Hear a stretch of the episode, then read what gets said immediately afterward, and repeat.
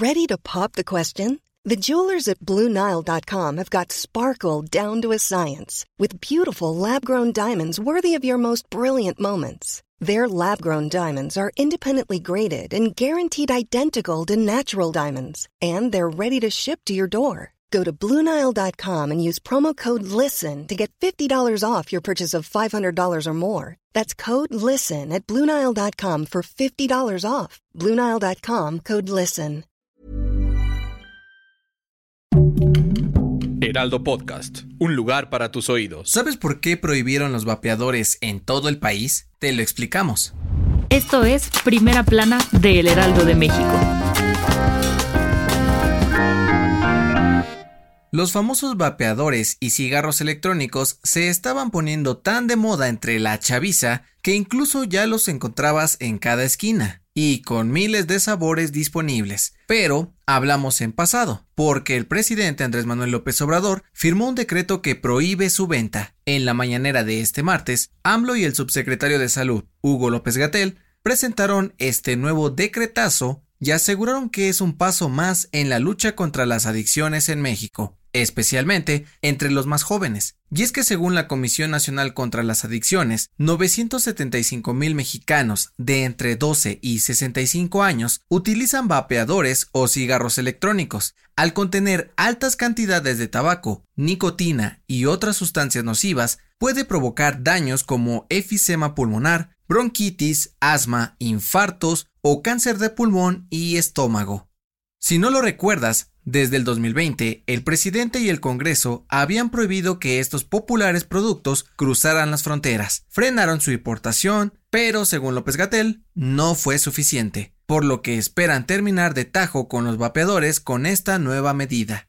Además, aprovechando que se conmemoró el Día Mundial sin Tabaco, el gobierno de la CDMX prohibió fumar en al menos 11 lugares del centro histórico, como el Zócalo y la Plaza de la Mexicanidad, con el fin de tener espacios libres de humo para no fumadores, habitantes en general y turistas en la capital. Gracias por escucharnos. Si te gusta Primera Plana y quieres seguir bien informado, síguenos en Spotify para no perderte de las noticias más importantes. Aunque tiene poco más de un mes de que los diputados echaron abajo la reforma eléctrica de AMLO, el resultado provocó una guerra sucia entre representantes de Morena y los partidos de oposición. El presidente nacional de Morena, Mario Delgado, dio a conocer que presentó una denuncia por el supuesto delito de traición a la patria contra los 223 diputados del PRI, PAN y PRD que votaron en contra de la reforma de López Obrador, por lo que, en caso de proceder, podrían ir a la cárcel de 5 a 40 años. Pero eso no es todo. El dirigente del PRI, Alejandro Moreno, dijo que están armando una campaña en su contra y publicó una serie de audios donde recibió amenazas para votar a favor de la reforma eléctrica por parte del mismísimo secretario de Gobernación, Adán Augusto López, a través del senador del Partido Verde, Manuel Velasco. La polémica escaló y el mismo Velasco atacó a Moreno por pasarse de lanza y grabar sus conversaciones sin su consentimiento. ¿En qué terminará este pleito?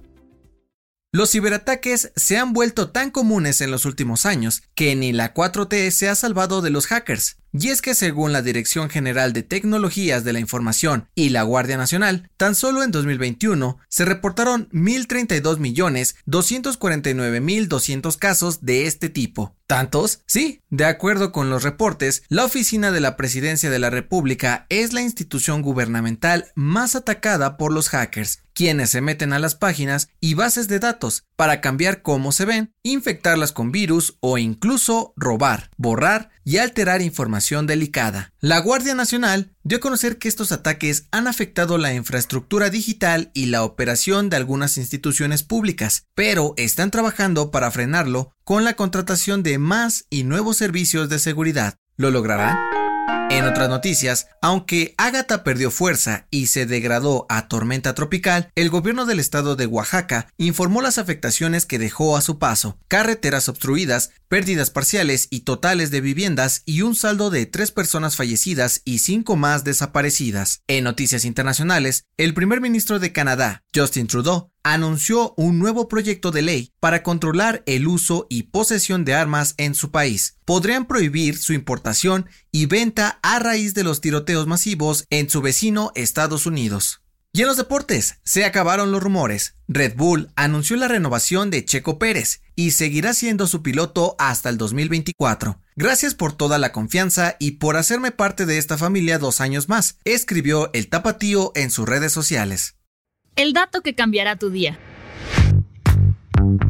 Aunque en redes sociales se dice que el pantalón se llama así porque va de la panza al talón, no es del todo verdad.